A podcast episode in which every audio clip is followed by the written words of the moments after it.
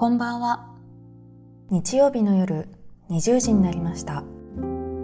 北欧暮らしの道具店がお届けするエッセイラジオのお時間です。一日を無事に終えてほっと一息つきたい時に明日からを思いながら眠りにつく前の BGM 代わりにそんな願いを込めたこのラジオ番組は20時のお疲れ様をテーマに当店のメールマガジンで配信してきたさまざまな書き手の皆さんによるエッセイを声でお届けするものです。さて今夜お読みするエッセイの書き手は自然の国保育園園長の斉藤美和さんです。読み手は北欧暮らしの道具店のスタッフ小林がお送りします。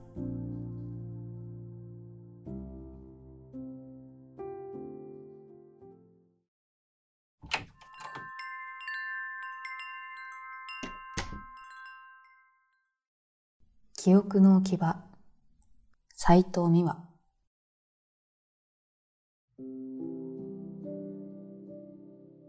自分が存在していることが物語のように感じることがある。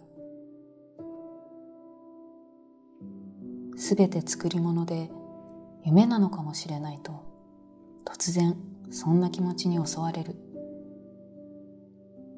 私が今存在していることは今本当に起きていることなのかな？と考える。それは小さな頃からの癖で大人になっても未だにやってしまう心がしんみりする遊びだ。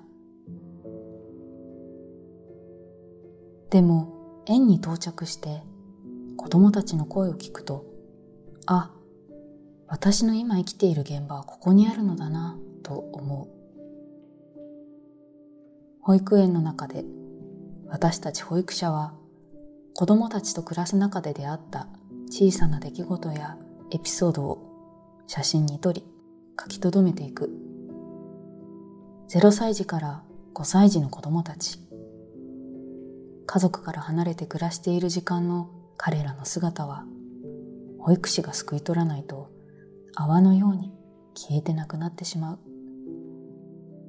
いつか子供たちの体の中に今この時が溶けてなくなってしまう日が来るかもしれない。たくさん笑ったことも泣いたことも拗ねた背中も給食おいしいねって言い合ったことも。だからこそ書いたり話をしたり言葉にして紡いで見えない小さな糸をそっと子供たちのポケットに忍ばせたい。忘れていいよ。忘れるくらい。いつかこの先夢中になれることに出会えますように。先日園の保護者の方と話す機会があった。お子さんの姿を見ながら最後に娘が大きくなったら自然の国でたくさんの人に愛されたこと私が伝えたいと思います。と話してくれた。そうか。園にいる間の子供たちの今は私たちしか救えないと勝手に思ってしまっていたけれど。お母さんやお父さん子供を取り巻く家族がその記憶を一緒に握ってくれているのだ。思わず涙がこぼれそうだったけど飲み込んだ。鼻の奥がずーんと痛くなる。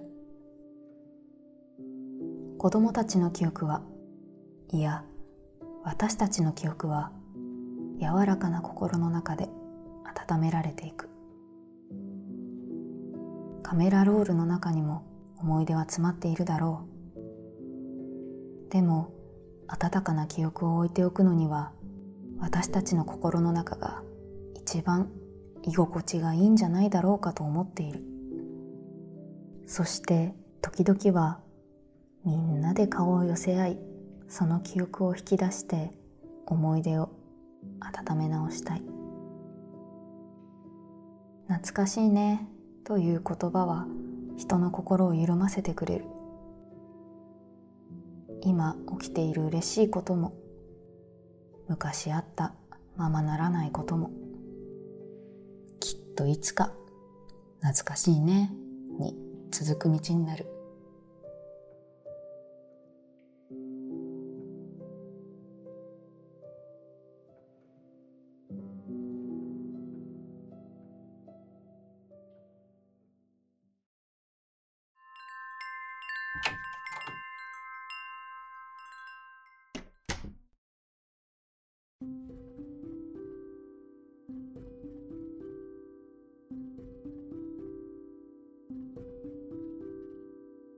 今夜のエッセイいかがでしたでしょうか？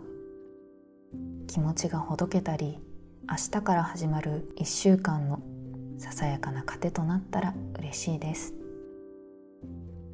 このエッセイラジオはすでにご好評いただいている人気ラジオ「チャポンと行こう」と同じように北欧暮らしの道具店のサイトやアプリに加えポッドキャストや Spotify YouTube でも配信をしています。また今夜お届けしたエッセイはテキストでもお楽しみいただけます。北欧暮らしの道具店のサイトやアプリでエッセイラジオと検索してみてくださいね。エッセイを声だけでなく文章で読むことで2度お楽しみいただけます。同じ記事の後半にあるフォームからご感想もお待ちしております。それでは今夜も最後までお付き合いいただきありがとうございました。次回はどなたが書いたどんなエッセイをお読みしましょうか。どうぞ楽しみにしていてください。今週も1週間お疲れ様でした。明日からもきっといい日になりますように。おやすみなさい。